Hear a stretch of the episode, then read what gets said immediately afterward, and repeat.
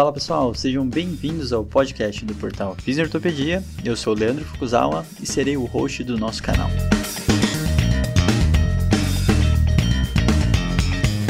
Esse podcast tem como função ressignificar o papel do fisioterapeuta em tempos modernos.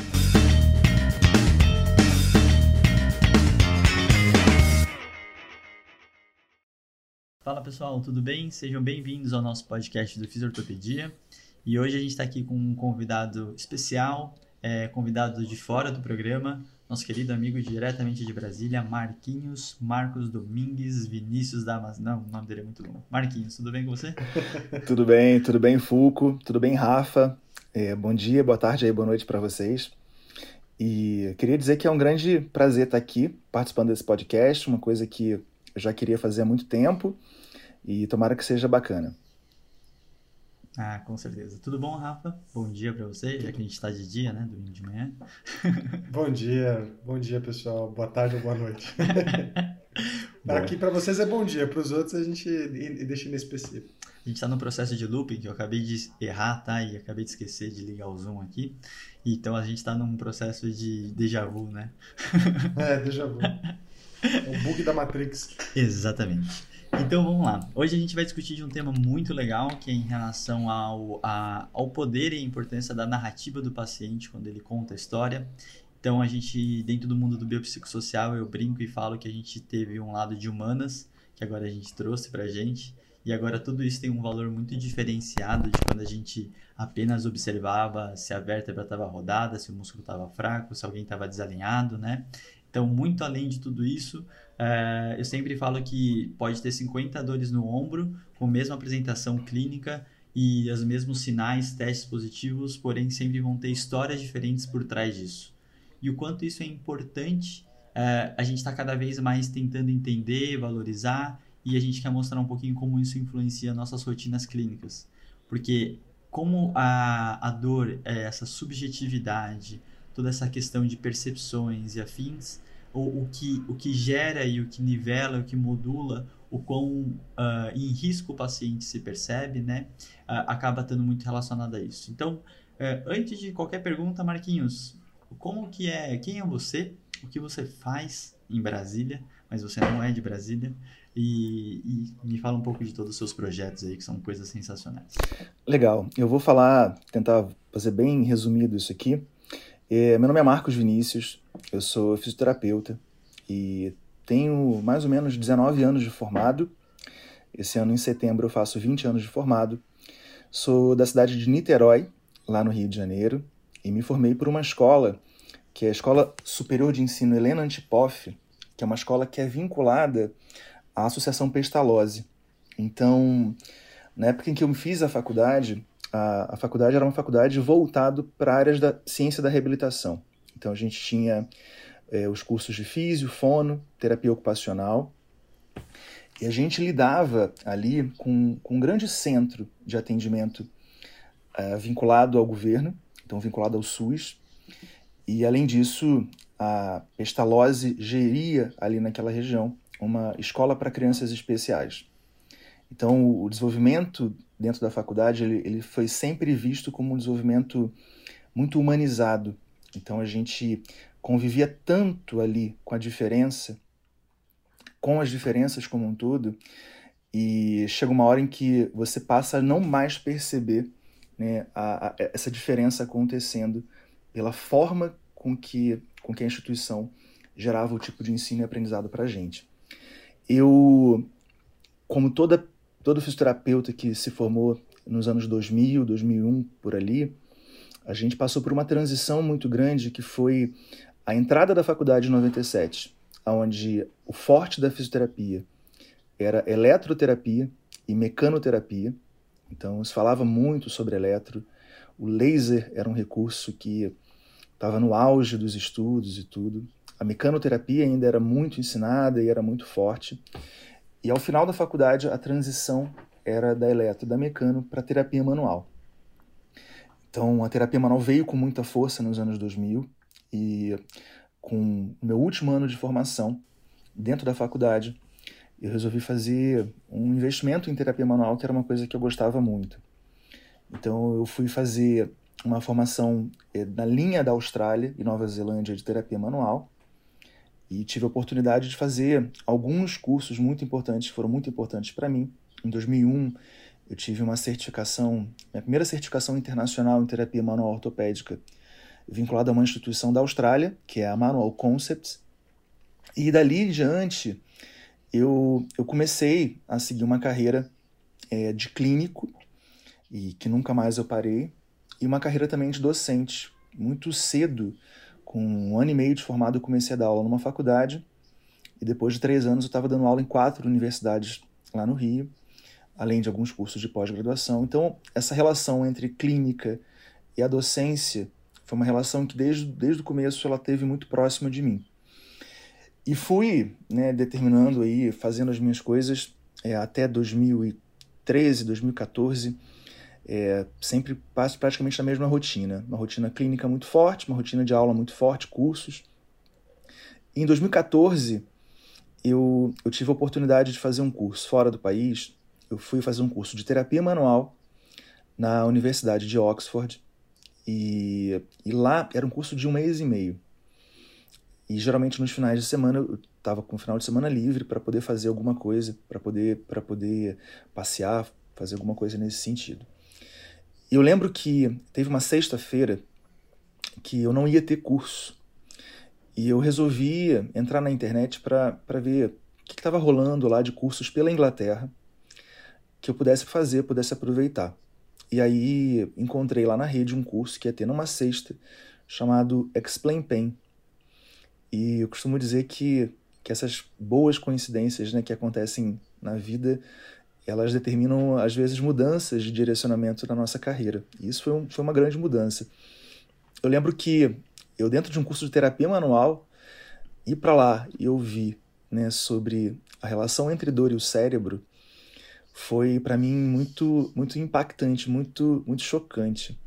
E eu lembro que eu saí desse curso desnorteado e com uma vontade assim de de refazer né, muita coisa dentro do, daquilo que eu fazia, dentro da minha carreira.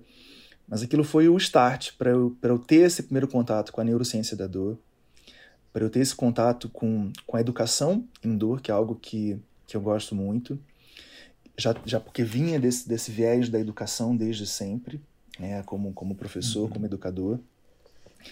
E eu, eu acho assim que foi determinante. A partir daí eu comecei a estudar muito essa área, fazer muitos cursos, fazer muitas formações no Brasil e fora do Brasil. Eu tive a oportunidade de, em 2016, ir para a Austrália, ficar um tempo lá, também para estudar, também para poder é, me desenvolver nessa parte. E, e, é o que eu tenho feito nos últimos anos.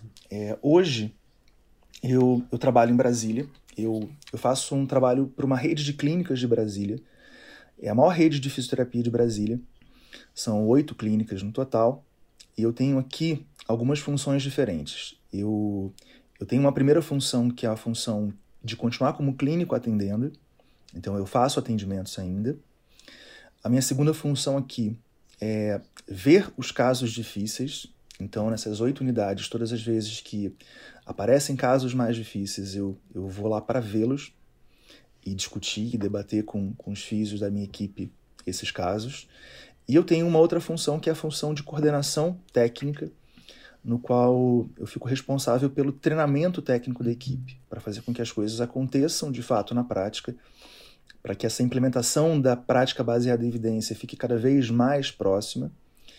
E dentro desse, desse processo, a gente também conseguiu é, implantar aqui, em duas dessas clínicas, um serviço que é exclusivo, específico, para a dor crônica, que talvez seja o primeiro programa no Brasil de dor crônica vinculado operadoras de saúde onde a gente tem uma base de atendimento muito forte com neurociência, com educação e dor, com imagética, com técnicas que de fato hoje têm, têm sido vistas como, como caminhos melhores para manejar esses pacientes.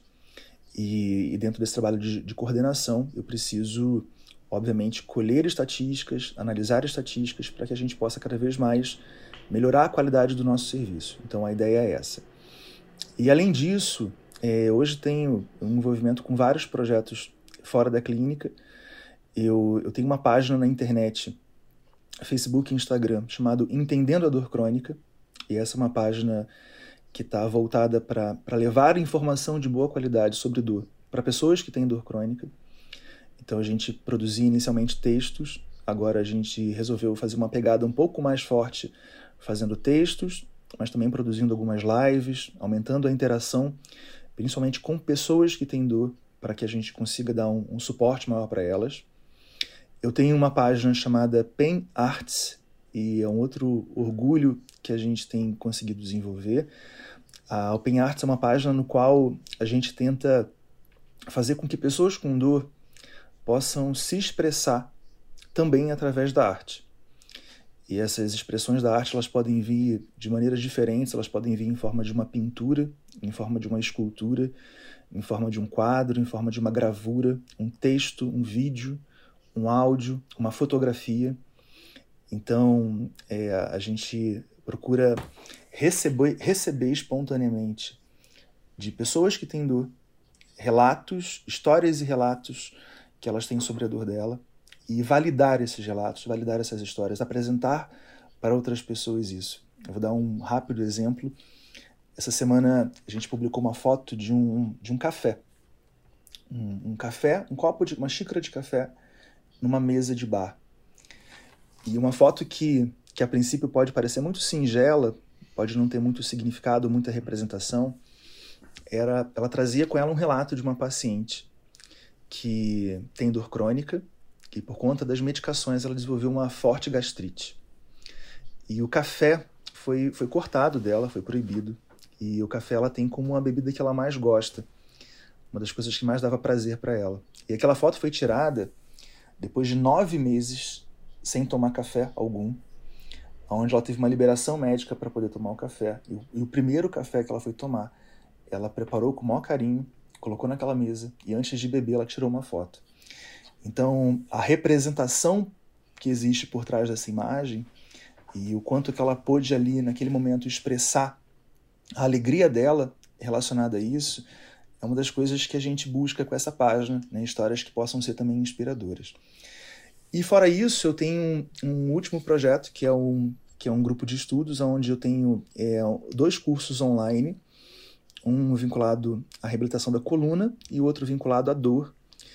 E esses cursos online eles acontecem, é, geralmente a gente abre as inscrições para ele apenas uma vez ao ano.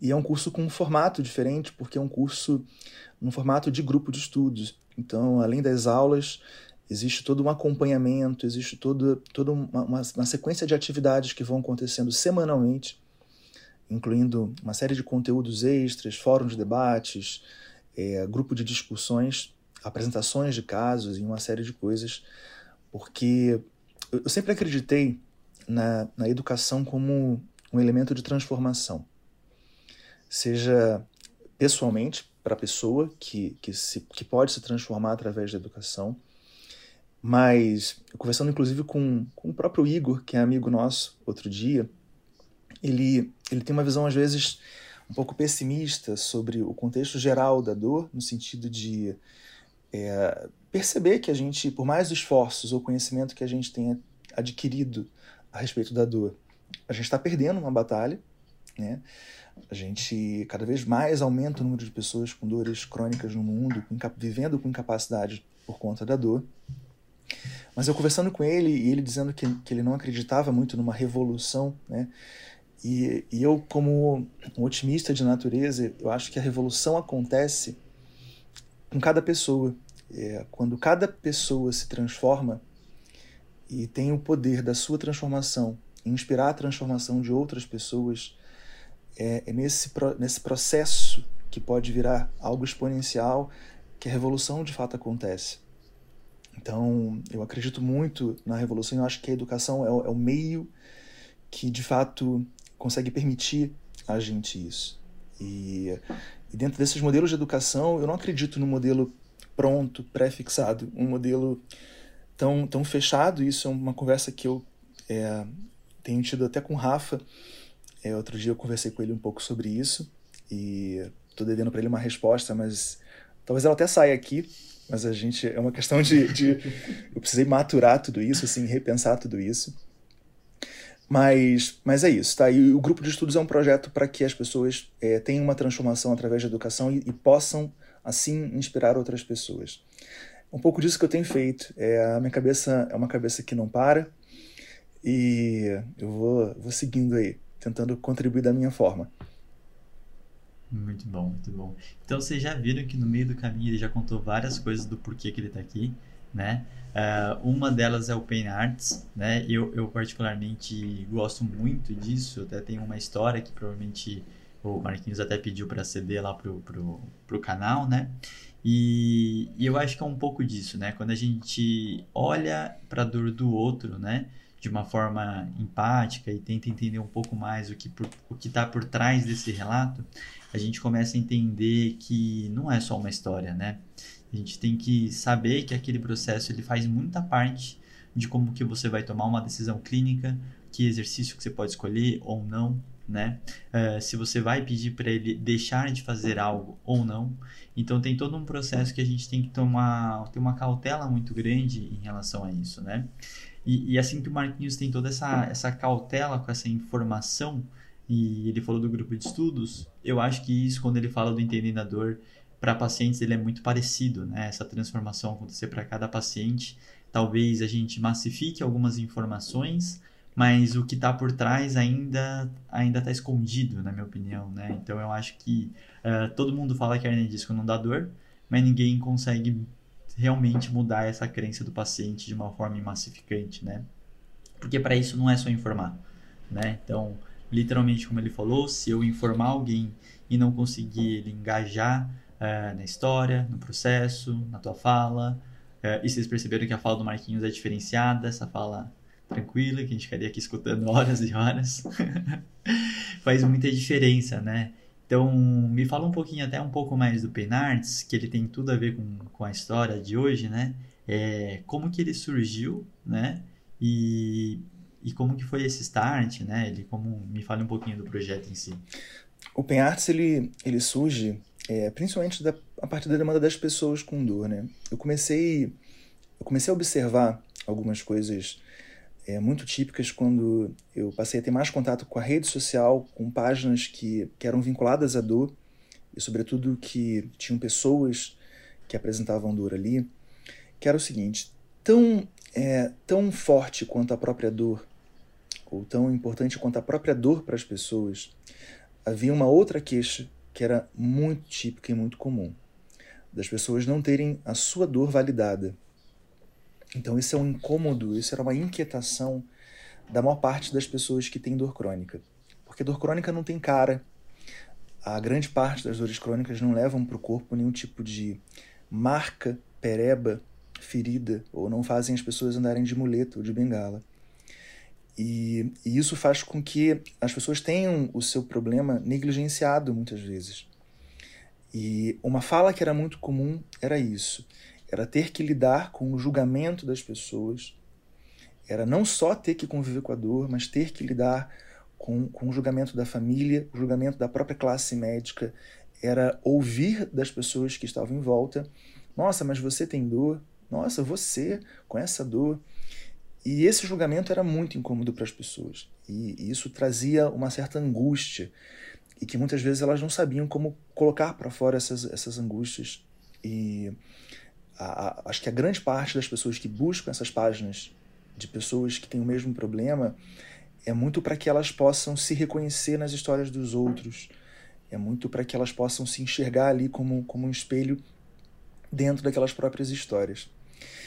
E e eu recebi uma vez uma de uma de uma pessoa que acompanhava o Entendendo a Dor Crônica uma carta e era e essa carta era uma carta de gratidão à dor.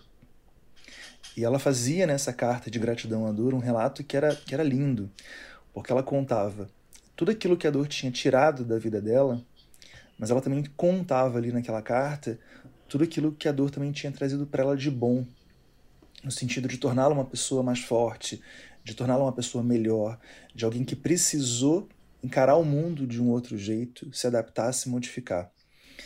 E, e quando eu li aquela história, que para mim foi uma história muito linda, assim, eu perguntei é, para ela, para a pessoa que escreveu, o que, que tinha motivado, e, e ela dizia sobre isso. Ela falou assim: olha, a única forma que eu encontro de expressar as minhas angústias é escrevendo. Porque quando eu vou conversar com as pessoas, elas me julgam. Elas não me entendem.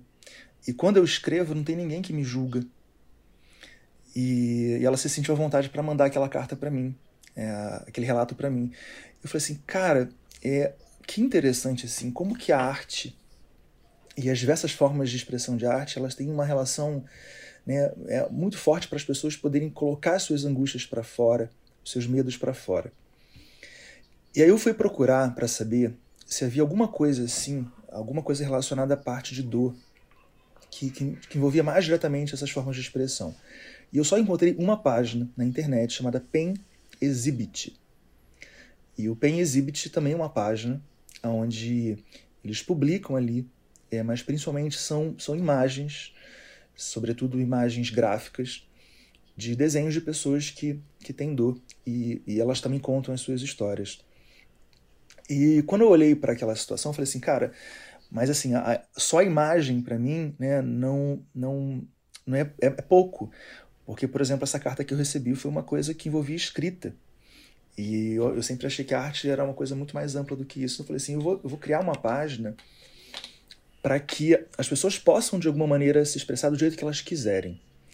E aí pode ser bonito, pode ser feio, pode ser legal, pode ser legal. Essa semana a gente publicou, por exemplo, uma música. É, e uma música foi, que foi feita carinhosamente, né, é, pensando nas pessoas com dor, é, que falava sobre asas para, para voar. E teve um monte de gente que me mandou mensagem falando que a música era, era bonita e outras pessoas, ah, a música é feia, não foi legal tal. A música até de um amigo nosso, a letra de um amigo nosso, que é o Rodrigo Riso. E, uhum. e o que a gente está é isso, não precisa ser bonito, né? Pode ser bonito, pode ser feio, pode ser de qualquer jeito, né? Desde que ali seja é, a forma com que as pessoas encontraram para poder falar, para poder dialogar, se comunicar. E, e, aí vem essa relação, né? É, as, o que as pessoas mais querem é, é se conectar às outras. Uhum. É, esse é o maior desejo, esse é o maior anseio das pessoas, né, como um todo. É, quando alguém chega para você, Fulco, Rafa, fala assim: olha, pô, me fala um pouquinho de você. Em geral, a gente gosta de contar as nossas próprias histórias. Né? A gente gosta da comunicação como um todo. E a comunicação ela, ela envolve um universo de formatos diferentes né, e formas diferentes de se comunicar. E, eu queria que a página se transformasse nisso, né, num, num canal de comunicação. Uhum. A gente está começando, a gente acha que vai. Né, a gente não tem nenhuma pressa em relação a isso, é um envolvimento totalmente orgânico. Eu espero o movimento das pessoas para que, que isso aconteça e eu estou muito feliz. Muito bom. E é um canal que, pensando assim, né, eu acho que até o foco ele não tem uma, um popularizar, um massificar por massificar, né? Eu acho que esse orgânico ele é muito importante dessa página, até para não, não vir de forma distorcida, né, para muitas pessoas. Então, você mesmo acabou falar, né? É, veio uma letra de música, tem gente que falou que estava feio, que estava bonito, então de novo teve um julgamento, né? Então acho que todo mundo vai vir esperar um Van Gogh, um Picasso ou uma letra super trabalhada. Não é essa a proposta, né? Então acho que sempre entender a história do por trás de um projeto ele facilita o, o, o fazer sentido aquilo existir e a, hora, e a forma que você olha. Na real, é uma grande lição que a gente acaba julgando tudo que a gente vê por aí para definir algum, alguma posição, né? Rafa, quer falar alguma coisa? Eu acho que é, a gente sempre fala isso, né? Nos últimos episódios a gente vem falando disso. A ideia de que a gente não é um mecânico. A gente não conserta carro, né? E o Foucault fala um negócio que é verdade, assim, acho que é uma tendência humana, a nossa mente é categórica, né? A gente quer automaticamente julgar as coisas, mesmo que seja entre bom ou ruim, é, faz sentido ou não é, uma dor que merece ser validada ou não, assim. É, é muito difícil ter essa posição impassível uhum. de, né, de como pessoa perante uma outra pessoa. Eu acho que isso exige treinamento, inclusive. Total. Né, você ter essa posição impassível. E, putz, é muito legal ver isso, né? A gente não é só uma, uma dor no ombro, não é só uma dor na lombar, cada uma tem a sua história por trás, né? É, e aproveitando até para contar uma história, acho que tiveram duas coisas que. É, coisas bobas, assim, mas que mudaram a minha perspectiva com relação a isso ao longo da minha experiência como clínico também. Eu lembro que quando eu trabalhava no HC, a, a gente tinha uma dinâmica, às vezes, de atender isso, né? 12 horas no dia, 13, então você tinha que estar. Tá, você começava a atender às 7 da manhã, saía às 8, 9 da noite ali. Né? E muitas vezes pacientes que é, vinham de outras cidades, né? A dinâmica de atendimento de um, de um grande centro como o HC é uma dinâmica que as pessoas com anos na fila de espera para serem atendidos, né? E vêm de muitos outros lugares, às vezes vêm de ambulância de outros lugares, de outras cidades para serem atendidos. E eu nunca me esqueço um dia que eu que eu fui atender uma pessoa, é, acho que era a última da sexta-feira, tipo 8 da noite, e eu tava cansado já, né, já meio querendo, sabe, acabar a semana, né? E aí veio uma pessoa de, de maca, entrou assim pro último atendimento. Ela veio de uma cidade, eu não lembro agora, assim, eu acho que era é, Franco da Rocha, que é uma cidade que fica no entorno aqui de São Paulo. Ela tinha chegado às quatro da manhã no HC do, do, daquele dia. E ela estava lá esperando até às oito da noite, né? Sem ter nada para comer, só bebendo água, comendo as bolachinhas de água e sal. E aí eu, e a pessoa tá feliz por me ver lá, né? E eu penso assim, caramba, como como a, a gente tem que entender que a nossa função. a gente trata algo mais do que uma peça, né? Porque a nossa função. Aquela frase boba, né? De ah, você tem que dar o sorriso das 7 da manhã às 8 da noite, às 9 da noite. Porque apesar de você ter visto 12 pessoas no dia, aquela pessoa se arrumou e foi lá só para te ver. Quer dizer, ela, eu fiquei imaginando uma rotina, né? Da pessoa ter se preparado de, no dia anterior é, a hora que ela vai dormir, acordado no meio da madrugada, vindo de ambulância, esperado o dia inteiro para me ver. E a pessoa ainda vem com um sorriso no rosto. O mínimo que eu posso fazer é entender a história dela, né? O mínimo. É. O mínimo que eu posso fazer. É, isso, isso, mudou, me marcou muito, assim. Eu lembro que depois disso, para sempre, eu continuei tentando manter essa ideia de que, independente da pessoa que vem, eu tenho que tentar ser igual, assim né, igualmente curioso, igualmente intrigado com o caso dela e querendo saber sobre a história dela, por mais que naquele primeiro momento seja difícil ser impassível e a história venha meio, né, você até sonha, nossa, isso aqui, putz, uma bobeira, né? Às vezes tem, a gente tem essa tendência e mesmo assim hoje eu, eu me controlo muito.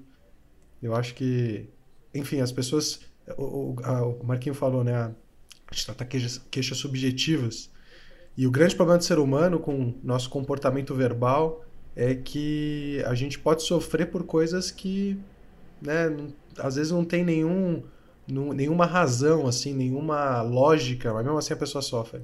Uhum. E é isso, ela sofre, né? Depende do quanto a gente julga isso. Enfim, uhum.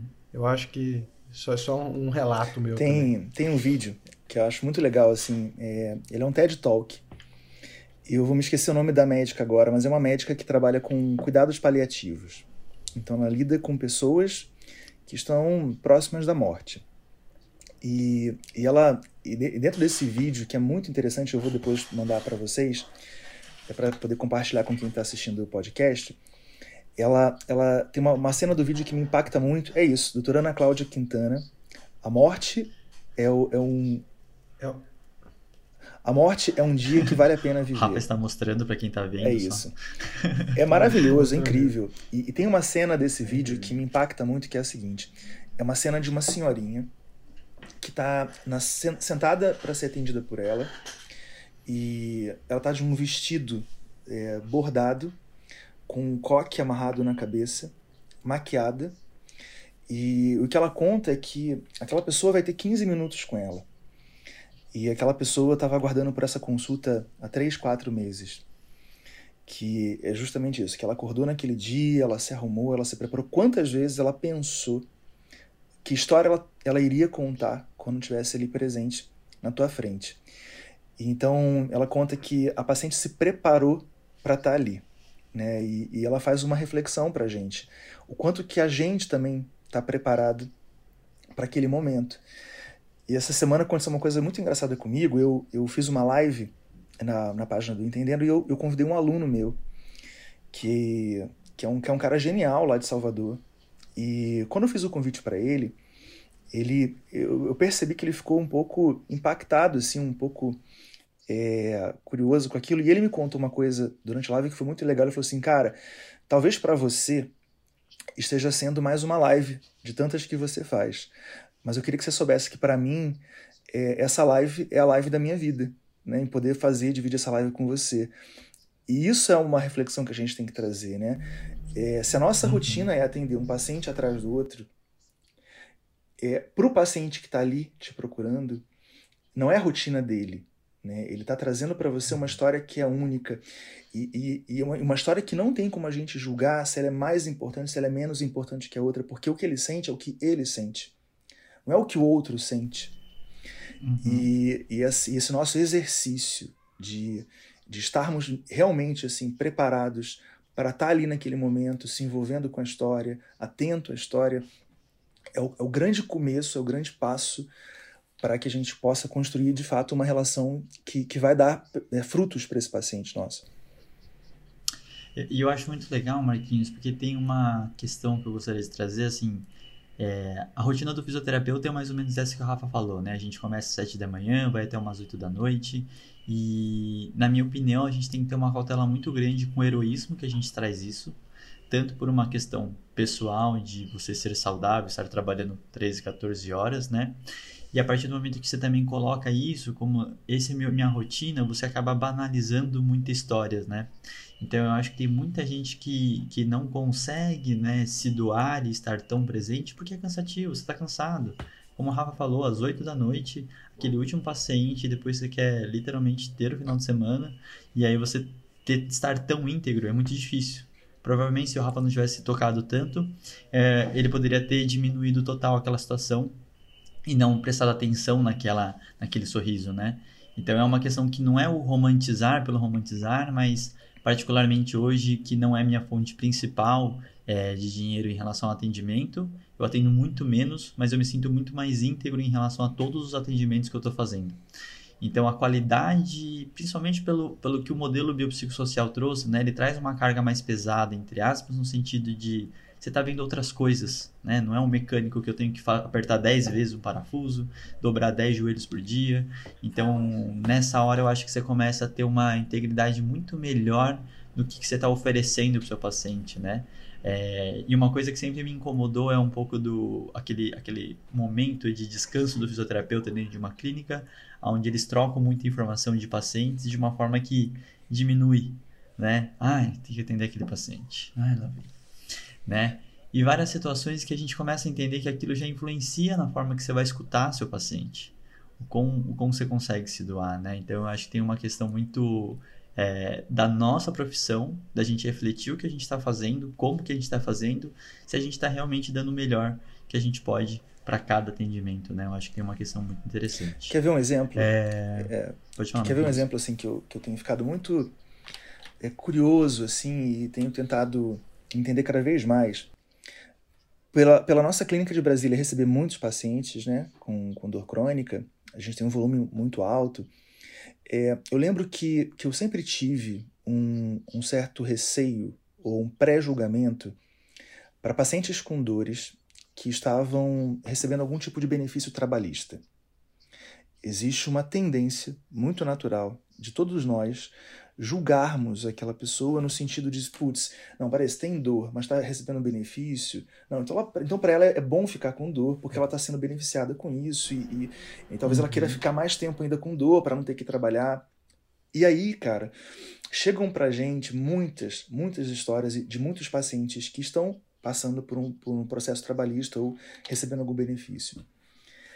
E esse, esse pré-julgamento nosso, ele, assim, ele, ele precisa de fato ser jogado no lixo. Porque quando você para para entender cada uma daquelas histórias, tudo aquilo que está acontecendo por trás daquelas histórias, elas são tão diversas e, e, e, é uma pena quando a gente tem já esse olhar, que é um olhar de achar que a pessoa está enrolando ou que quer ficar com dor para continuar sendo beneficiada. Então, um convite que eu faço sempre às pessoas, né, em relação a, a quando, quando olham para esse paciente, é, é, mudar o olhar, é, é, é se colocar muito aberto sempre, e isso, faz parte de qualquer processo de comunicação, é se posicionar ali de maneira empática e, e livre de julgamentos, ou menor desprendido, mais, mais desprendido possível de qualquer julgamento, para ouvir a história daquela pessoa sob a perspectiva dela.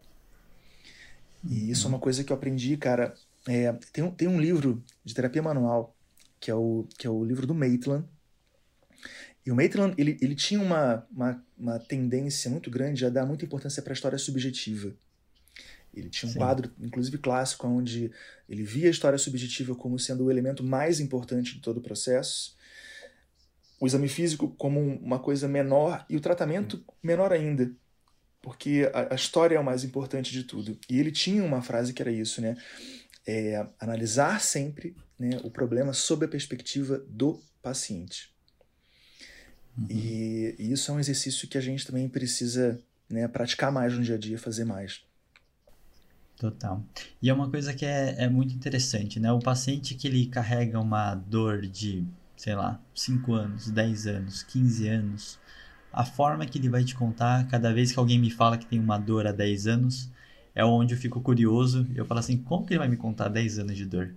Né? A gente teoricamente tem uma hora, uma hora e meia de avaliação. Como que ele vai me contar? Né? Que pontos que ele vai trazer? Né? Obviamente, a gente é, acaba escutando muitas crenças semelhantes entendendo que as crenças são culturais, são sociais, né? Então toda a questão de estrutural, né? Então isso acaba sendo, né? E por isso teve um caso que, que provavelmente apareceu um dia aí no, no Open Arts, que é em relação a um paciente que ele veio, uh, era um paciente muito metódico, né? Todo certinho, tal, não sei o quê. Uh, e aí ele me contando toda a história, e ele sempre me contando uma história que é porque cada pessoa me disse, né? Então um profissional me disse aquilo, outro profissional me disse aquilo, e ele começou a só juntar esses processos, né? Nesse momento eu tive esse insight de perguntar, cara, mas e para você? O que, que é dor? Né? Então ele tinha uma parte de via artística que ele trabalhava com design e outras coisas, né? Me conta da sua dor pela sua perspectiva, né? Então, nessa hora foi a hora que ele começou a realmente falar sobre a dor dele. E aí é uma outra outra situação, né? E aí ele me chegou nesse desenho que a, a questão é que o, o paciente se sentia, né?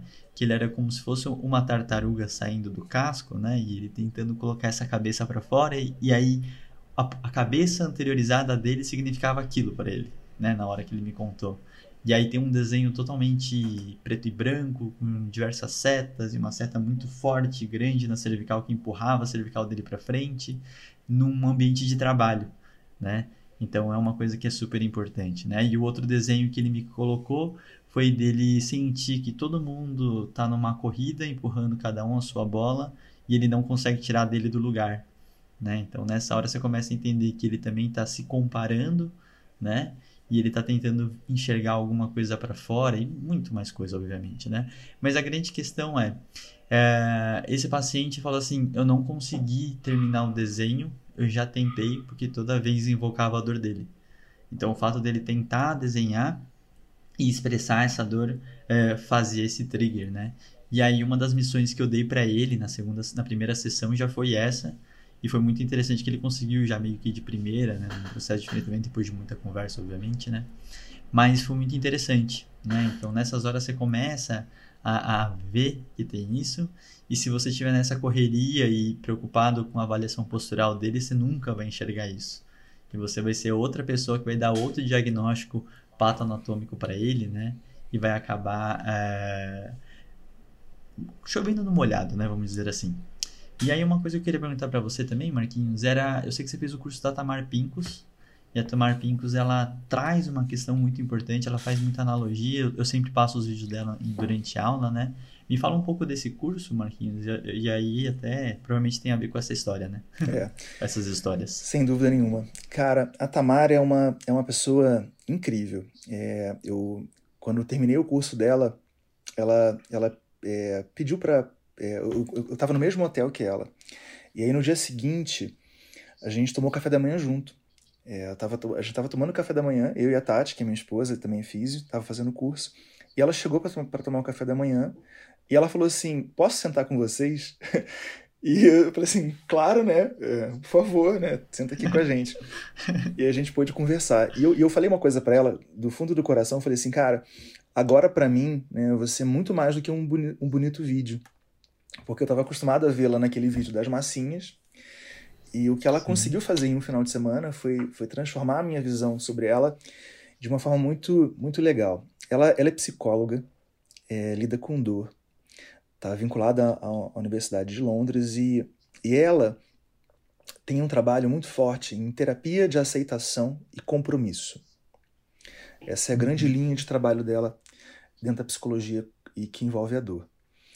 E, e o que ela é, faz muito assim com a gente, ou, ou faz muita gente pensar, é primeiro, ela, ela acredita muito na importância da comunicação para que profissionais da saúde lidem com pessoas que têm dor. Então, ela é a favor do que a gente chama de prática clínica informada psicologicamente. E o que ela, o que ela mais tenta fazer ao ensinar isso é que, de alguma forma, é, por mais que a gente entenda que a comunicação ela, não, ela pode não ter regras, ela pode, ela pode ser abrangente e, e muitas maneiras diferentes de se comunicar podem funcionar ou não funcionar, ela tenta tornar esse caminho um caminho um pouco mais seguro, um pouco mais assertivo. E, e o que ela percebe ao longo do tempo é o seguinte: ela fala que com, que com relação à dor crônica, o que ela mais viu nos últimos anos foi o movimento dos fisioterapeutas em, em buscar conhecimento a respeito dessa área, pegando a neurociência uhum. e tentando transformar isso para dentro do seu universo que é clínico, por exemplo. E, e uma coisa que talvez não tenha ficado muito claro é que o fato do paciente ter crenças distorcidas a respeito do problema, e ele tem, que levando ele a ter comportamentos ruins diante da, da própria dor, diante da saúde, formas de enfrentar ruins, fez com que a gente passasse a pensar que a gente precisa quebrar as crenças do paciente. E, e, a ideia de que eu preciso quebrar as crenças do paciente a qualquer preço, a qualquer custo, né, de qualquer jeito. Então passou a ser um foco, talvez, de muitos físicos que passaram a trabalhar com educação em dor. Não, eu preciso mudar a crença do paciente. E o que ela toma muito cuidado para fazer, ela fala assim, cara, calma, né? Primeiro, todos nós temos as nossas crenças. E as nossas crenças é, podem ser crenças que não são disfuncionais, podem ser crenças que, que não têm a, a menor relação com a própria dor, a forma de, de a gente se comportar. Então, assim, a gente tem direito de ter as nossas próprias crenças. Ah, outro dia eu estava falando sobre uma, né, a ideia de manga com leite faz mal, né, ou manga com leite mata. Se a gente for fazer todo um caminho, né, é, da onde essa história surgiu, a gente passa a entender de fato né, que, que a, a história surge de uma época do Brasil escravo, onde o leite era um alimento caro e raro, e a manga um alimento abundante. Então, para que os escravos não, não tomassem o leite nas fazendas, surgiu essa, essa, esse mito, essa crença, produzida pelos senhores de engenho, para que de que a combinação entre as, entre as duas coisas é, pudesse ser vista como algo muito ruim. Quando a gente passa a entender tudo isso e passa a entender, por exemplo, que é, picolé de manga tem leite, a gente toma e não passa mal, faz todo sentido a gente ter isso desconstruído.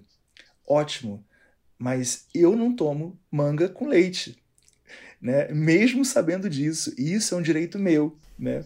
É, uhum. a, a partir daí. Então, o que ela, o que ela fala é, é um pouco sobre isso. Como, e como que a gente, como fisioterapeuta, procura quebrar uma crença?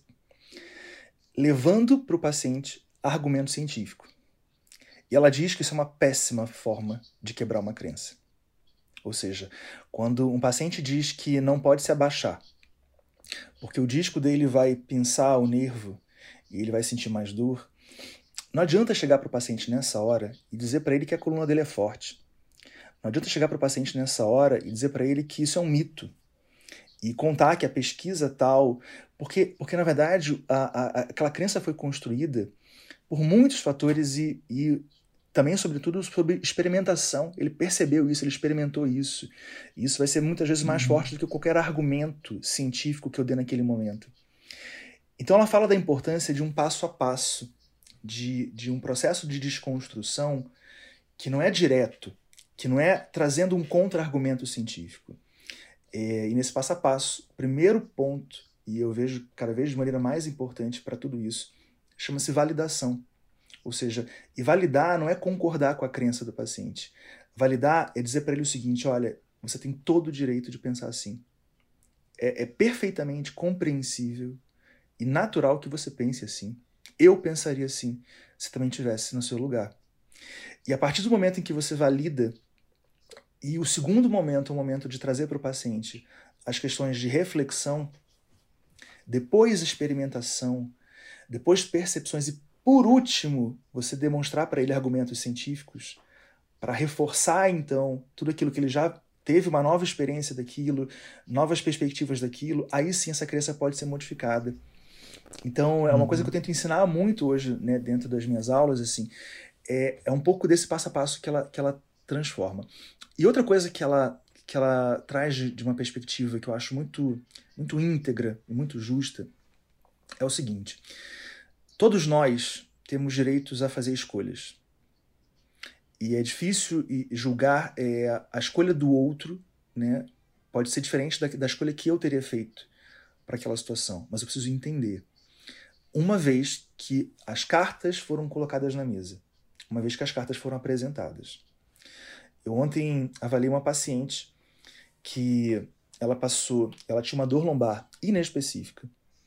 Ela, ela na verdade tinha uma dor muito leve na região lombar que ela atribuía uma nota 1 ou 2, uma dor bem leve na região lombar, mas ela tinha uma parestesia no membro inferior direito, que estava durando uma semana. E ela recebeu de seis médicos a indicação de cirurgia. Seis médicos. E nenhum desses médicos ofereceu para ela nenhuma outra opção de tratamento. O que a Tamar bate na tecla é, é, é importante que os pacientes é, sejam apresentados as opções que eles têm. Então, quando a gente pensa em dor crônica, ou, ou pegar até um outro exemplo, quando a gente pensa em emagrecer, eu posso pro, procurar um profissional do emagrecimento e ele pode dizer para mim assim: olha, cara, a gente tem aqui caminhos. Existe um caminho que é mais árduo, que é mais seguro, mas, mas também é mais seguro, que é você praticar exercício, que é a gente aqui fazer um controle alimentar num primeiro momento e uma reeducação alimentar. Esse é um caminho. É você dormir melhor, é você diminuir seu estresse.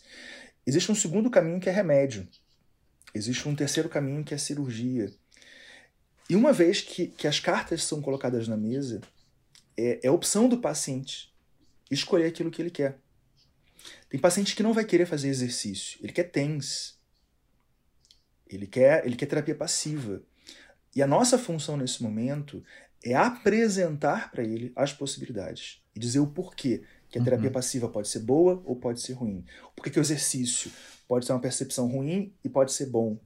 E uma vez que eu apresento isso para ele, eu preciso entender que é direito dele ter essa escolha.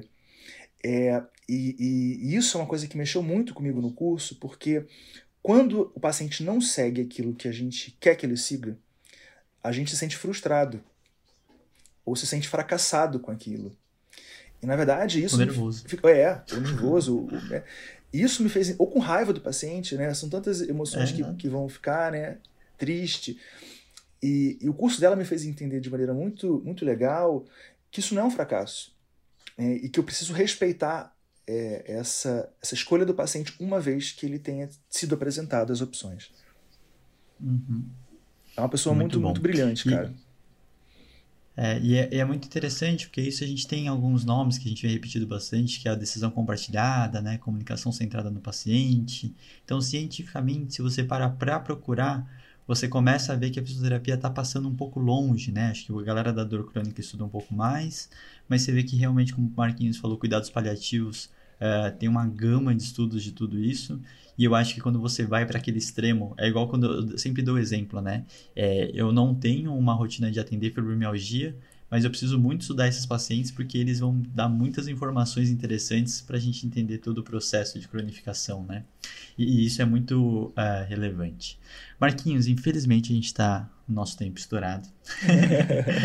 a gente vai gravar mais vezes, é, mais oportunidades. Certeza. Acho que você tem muita coisa para contribuir com todo mundo, tá? Agradeço demais sua presença. Vou pedir para o Rafa dar as considerações finais e depois o Marquinhos dar suas considerações finais. Então, por favor, Rafa. É, eu sempre gosto de escutar o Marquinhos falar por vários motivos, né? Além da voz calma e branca. Mas principalmente porque eu, eu enxergo muito a avaliação dessa forma, né? Eu acho que a avaliação, quando a gente está frente a frente com uma pessoa, é um estudo transversal que a gente está fazendo, né? Daquela pessoa. E eu sempre gosto de falar, quando dou em aula, que o grande problema dos estudos transversais não é quando você não acha nada. Mas é quando você já quer achar algo, então você pode enviesar o que você vai achar, e o principal é quando você acha algo. Porque aí você não consegue saber se aquilo está ali por acaso, se são duas coisas que estão sendo causadas por outras, né? E a avaliação é um grande subtransversal, né? É um momento onde o paciente vem contar uma narrativa de algo que ele acha que é importante, né? O Foucault falou, ele vai tentar resumir 10 anos de dor com base no que ele lembra, no viés de memória dele, com base no que ele acha que é importante. O problema é que o que ele acha que é importante é o que ele acha que é importante pra gente. Né? Isso tem muito a ver com o sistema de crenças que é embutido dentro do, né, do, do motivo para ter dor. E eu também vou estar ali tentando enviesar essa narrativa dele para tentar extrair aquilo que eu acho que é importante. Né? Eu acho que por muito tempo, eu, se eu acho que o paciente tem uma coisa que eu fixar ou consertar, e ele acha que isso é importante para mim, né? Esse é o papo que a gente vai ter. Ele vai falar, ele só vai me falar aquilo que eu já queria escutar e eu não vou estar disposto a escutar nada, ou entender nada, ou estar em nada do que realmente é importante para ele. E eu vejo que quando a gente fala essas coisas, tem muita gente que trata pacientes com quadros agudos, pós-operatórios, que isso talvez não faça tanto sentido, né? Para essas pessoas, mas todo paciente é um ser humano, né? E vai ter uma história, um entendimento um comportamento. Mas principalmente quando a gente fala de pacientes com dor crônica, a gente entende que fatores cognitivos, emocionais, comportamentais são partes do que, importantes do processo de reabilitação e que todos os guidelines possíveis do mundo e as linhas de evidência apontam que a gente tem que dar automanejo para o paciente, a gente tem que ajudá-lo a mudar e encaixar coisas na rotina dele. Então, nada do que eu faço no meu consultório hoje eu, eu encaro como um remédio que eu estou dando e ali para ele, naquele momento acabou. Eu tenho que ajudá-lo a mudar essas coisas que mantêm ele no estado de cronicidade para que ele consiga fazer isso sozinho. E aí, para fazer isso, eu não posso vir com esse, essa minha vontade prévia de achar coisas nele, né? Porque senão eu, eu não envieso a narrativa dele, eu não consigo entender o que de fato motiva ele a fazer as coisas, né? Então, isso é uma coisa que eu venho refletindo muito, né? É, a avaliação é um momento super enviesado. É um momento onde dois seres humanos vão colocar seus vieses na mesa e é um tempo curto, pré-estabelecido de uma hora, às vezes, onde o paciente está lá mais querendo falar o que ele acha que a gente quer ouvir e a gente está lá querendo achar alguma coisa, né? Nada de bom, acho que muita coisa pode sair disso, mas, poxa, é, a partir do momento que você entende que a nossa função lá é entender o que motiva o paciente, o que ele pensa sobre a condição dele e por que se ele todo mundo sabe que exercício é bom, por que, que ele não está fazendo? Então, a partir do momento que você quer entender o paciente e não a consequência ou a patologia, faz sentido você vir aberto, né? Faz sentido você vir curioso, você vir intrigado com o que ele pode oferecer. É... E aí é engraçado, porque a gente que atende pacientes assim, a gente percebe que os pacientes não estão acostumados a serem escutados, a serem validados. Né? As pessoas saem e falam assim: que isso? Nossa, nunca, nunca ninguém me, me, me perguntou essas coisas, me deixou falar sobre essas coisas, né? E isso não é uma coisa que é uma frescura, né? Não é uma coisa que é, ah, é um jeito nosso de lidar com a situação. É, se você quiser extrair fatores cognitivos e emocionais, é assim que faz. Uhum. Se você não fizer assim, a única coisa que muda é que você não vai ver isso. Né? E você não vai, às vezes, ter uma oportunidade aberta de tentar lidar com isso. E aí você deixar o acaso o lidar com isso ou não. E eu sempre brinco e gosto de falar, eu não sei vocês, mas eu só pago para maximizar minhas chances de ter sucesso não para trabalhar o acaso. Eu não, eu não gosto de lidar com 50% de chance. Eu não tento. Né, se fosse para fazer assim, jogar uma moeda e ver o que sai, eu, eu acho que isso, isso é muito aquém do que a gente pode fazer. A gente não vai melhorar todo mundo, mas tudo que eu puder fazer para maximizar minha chance de ter sucesso, eu vou fazer. Né? E, e hoje a gente está entendendo que em todo ser humano, em todo paciente, mas especialmente nessa população de dor crônica, a gente está aberto para escutar e extrair é, é algo importante, né? Faz a diferença pra gente. Então, enfim, é um relato que eu percebo, assim, que foi mudando o meu entendimento ao longo do tempo de qual é a minha função ali, frente a frente com outro ser humano, né? Em sofrimento. É. Muito bom. Marquinhos, por favor, palavras finais. Total. É, Rafa, queria te dizer assim, tem um, tem um trabalho muito legal que tem muito a ver com o que você falou. Uma vez eles colocaram é, para analisar a bolsa de valores, apostar em bolsa de valores, né? E teve um estudo que comparou é, experts fazendo aplicações em bolsa de valores e macacos fazendo as, as escolhas para a bolsa de valores e, e, praticamente foi a mesma coisa, né? O resultado final foi praticamente o mesmo quando experts fizeram as apostas e macacos também fizeram. Então, a gente está sendo pago para maximizar os nossos resultados e, e não lidar com acaso. Perfeito. Eu acho que quando a gente lida com a dor e quando a gente avalia o paciente, a gente tem na nossa frente uma grande oportunidade. A oportunidade de conhecer a história da pessoa e a oportunidade de, de conhecer a pessoa como um todo e o que está atrás da história, o que está tá por trás da história. E isso só acontece se a gente estiver aberto se a gente fizer perguntas abertas, se a gente der para o paciente tempo e liberdade para ele poder falar. Enquanto a gente estiver preso a perguntar sobre a dor, qual é a sua intensidade de 0 a 10, qual o, quais são os fatores que fazem ela ficar melhor ou pior? E aonde ela está localizada, a gente não vai avançar de forma alguma no entendimento e na própria forma da gente poder é, encarar o processo da dor crônica. Eu ontem fiz uma coisa que, que eu achei muito legal. Eu, eu gravei uma entrevista com um paciente de uma hora, uma avaliação, onde a gente fez tudo com muito cuidado, com muito, muito carinho. E durante quatro horas, eu e meu grupo de alunos estudamos essa entrevista. Então a gente passou quatro horas analisando uma hora de narrativa do paciente, onde o paciente teve a oportunidade de falar. E a gente foi tentando construir, através dessas narrativas, perceber as falas do paciente, os momentos em que ele fazia as pontuações para certas coisas. E, e a gente tentou fazendo, dentro de um estudo, um levantamento de tudo aquilo que pudesse estar interferindo na experiência de dor do paciente. E eu costumo dizer que se eu, se eu tivesse feito isso mais vezes, com mais pacientes, eu teria mais chance de ajudá-los. Então, estudar a própria história da pessoa, né, ouvir, e a partir dessas escutas, entender nessas falas tudo que elas representam, é, são um desafio diário para a gente, e acho que é o, é o, futuro da nossa profissão, é, que vai fazer com que a gente consiga dar para as pessoas resultados que estão que fora de uma média, que, que consigam extrapolar é, essa, essa média final que costuma não ser tão boa. Então, obrigado a vocês por essa oportunidade da gente ter esse breve papo aqui, passou muito rápido, que a gente tenha outras oportunidades de conversar e estar junto novamente. Muito bom. Marquinhos, muito obrigado. Com certeza a gente vai se conversar muito mais, né? Eu te admiro demais, todo o seu trabalho e tudo. Então, com certeza vocês verão mais Marquinhos no Fisiortopedia e por onde a gente passar, tá bom? Então, um grande abraço para todo mundo. Muito obrigado por ter escutado a gente e até mais. Valeu!